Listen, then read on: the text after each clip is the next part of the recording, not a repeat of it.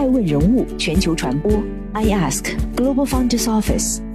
爱问传媒携手全球创始人传播服务联盟，辅佐创始人全球定位传播。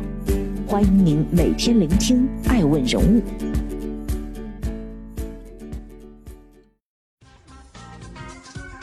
Hello，大家好，欢迎大家的守候。本期播出的是 FF，资本再度相信贾跃亭，FF 难过用户关。过去数年一度停摆，甚至传出倒闭消息，积成一潭死水的法拉第未来，似乎又被资本的春风吹出了少许波澜。一月二十七号，有爆料称，珠海国资拟向 FF 投资二十亿元人民币，并将对 FF 建设生产基地提供扶持政策。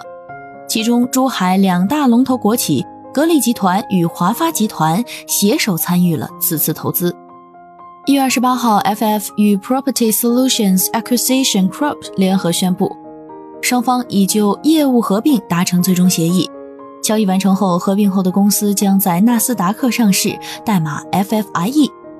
此次交易将为 FF 提供约十亿美元资金。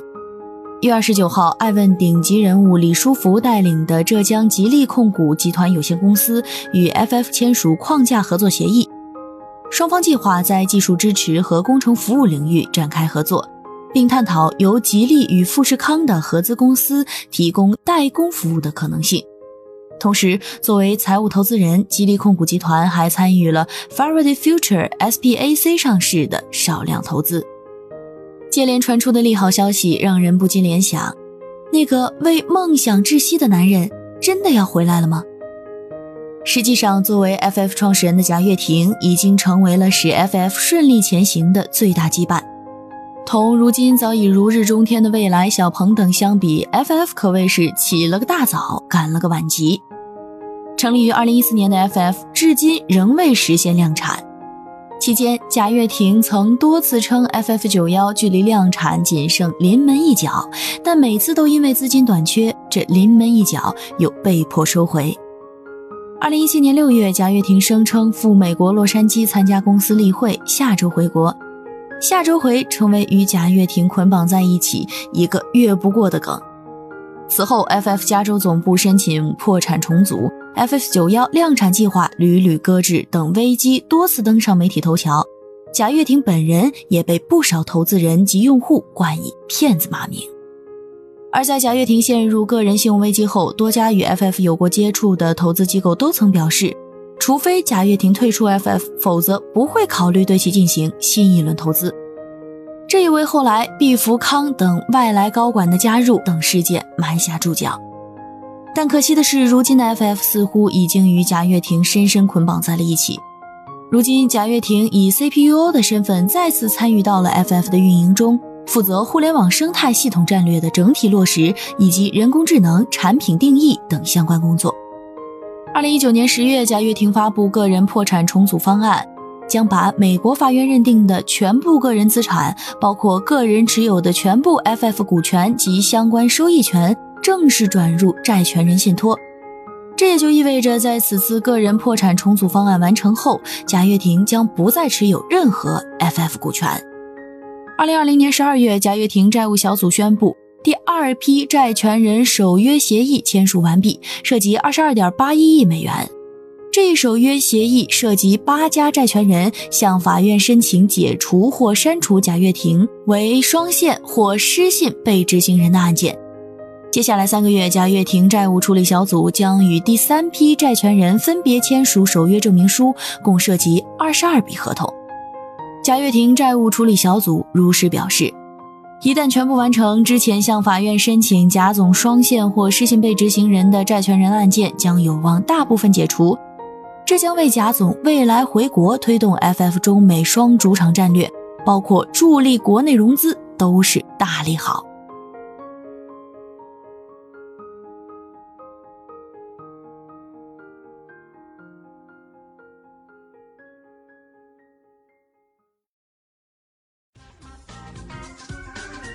欢迎继续聆听《守候爱问人物全球传播》，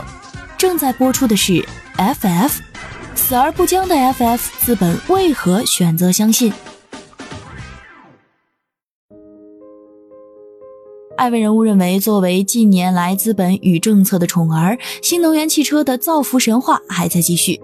截至一月二十九号收盘，特斯拉市值高达七千五百二十一亿美元，小鹏汽车市值三百八十亿美元。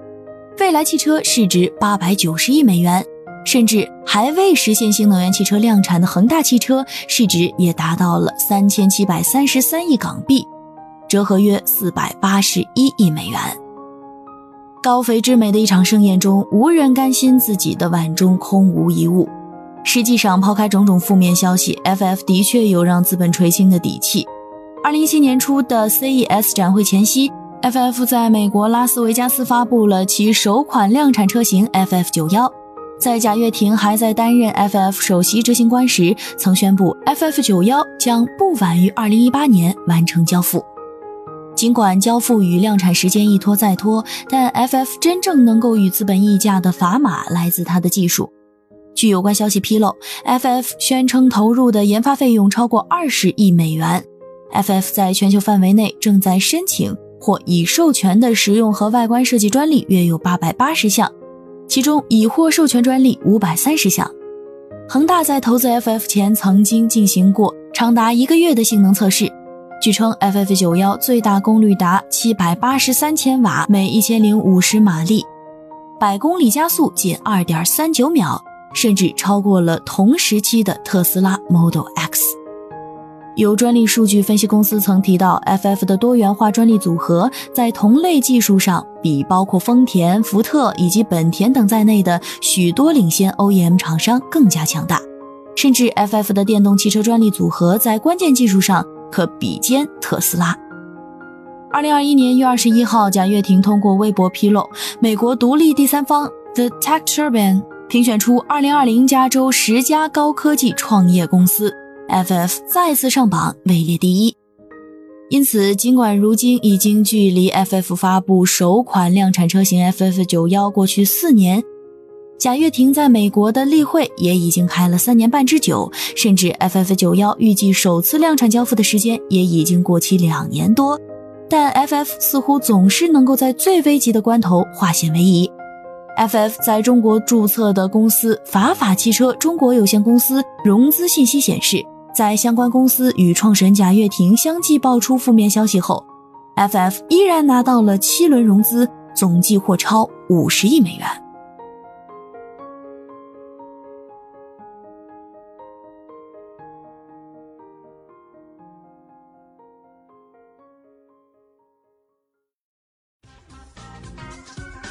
欢迎继续聆听《守候爱问人物全球传播》，正在播出的是 FF 珠海与 FF 一次彼此满意的双向选择。近年来，由地方政府主导引入的新能源汽车项目不在少数。二零一六年五月，上榜人物沈辉带领的威马汽车作为重大招商项目被引进汽摩配之都温州。圆了温州三十年汽车梦。同年年底，威马新能源智能汽车产业园在瓯江口奠基，成为国内首个自建的新能源汽车工厂。二零一七年五月，小鹏汽车与肇庆市政府召开联合发布会，宣布将在肇庆高新区建设小鹏汽车智能电动汽车制造基地，总投资将超一百亿元人民币，将分为三期建设，总规划用地三千亩。一七年产能十万，二零二零年四月，合肥携手国投创新、安徽高新高投等向未来中国实体投资七十亿元，未来将总部落于合肥。如今，未来市值超九百亿美元，投资回报率近三十倍。二零二一年一月十九号，合肥再次向新能源汽车领域发力，明确了对领跑汽车的投资意向，投资金额约二十亿元。在协议确定后，领跑也将在合肥建立第二工厂，年产能预计将达二十万辆。相较于未来之于合肥、威马之于温州、小鹏之于肇庆，珠海对于新能源汽车同样也有着不小的野心，甚至曾建议将新能源汽车装备列入“十三五”规划重点聚焦的六大发展领域。二零二零年，广东省在相关文件中明确提出，要优化以广州、深圳、珠海、佛山、肇庆为重点的汽车产业区域布局，传统汽车与新能源汽车共同发展，打造具有国际影响力的汽车产业集群。珠海市着力打造的五大千亿级新兴产业集群中，也有新能源和新能源汽车。尽管截至目前，珠海已经拥有了两家新能源车企——银龙新能源与中兴智能汽车，但这两家车企都聚焦于客车市场，前者的经营状况更是每况愈下，不仅多次成为失信被执行人，企业股份低价拍卖也无人问津。而在乘用车领域，蔚来、小鹏、理想、威马等新能源车新贵们都已经名花有主，合肥更是靠着投资蔚来获得数十倍回报。而其他品牌不是背靠母公司大树好乘凉，就是草台班子扎不稳，奔着补贴而来。FF 显然是众多代驾之选中的较优选。实际上，FF 与珠海国资早有联系。早在去年年底，FF 就已经在珠海成立了法法汽车珠海有限公司。工商数据显示，该公司注册资本二点五亿美元，法定代表人贾晨涛，此人同时任职乐视生态汽车浙江有限公司监事。股权结构图显示，该公司为 FF Hong Kong Holding Limited 的全资子公司，经营范围含新能源汽车整车销售等。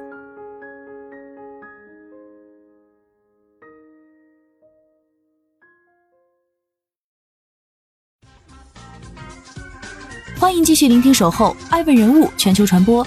正在播出的是 FF 多次跳票的 FF，消费者市场还会买单吗？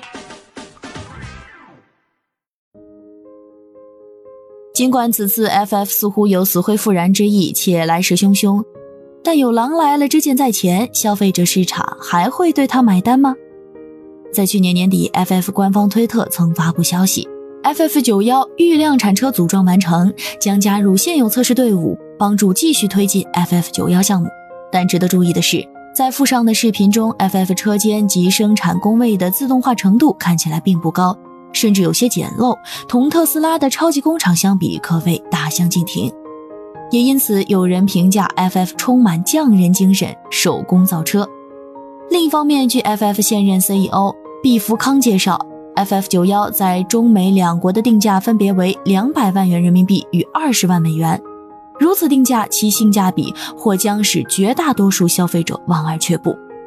而在某汽车网站中，对于贾跃亭的 FF 九幺卖两百万，会有人买单吗？这一问题，也有网友对 FF 九幺的优点做了详细的介绍。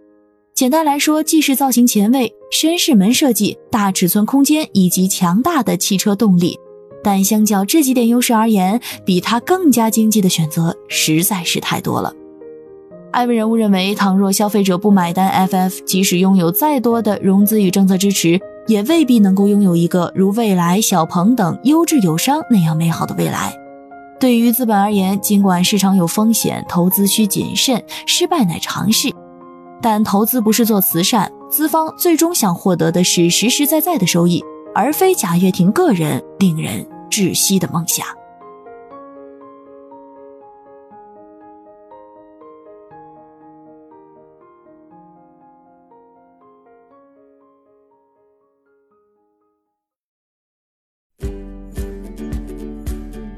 更多顶级人物，欢迎关注每周六晚十一点海南卫视，同步在学习强国 APP 直播。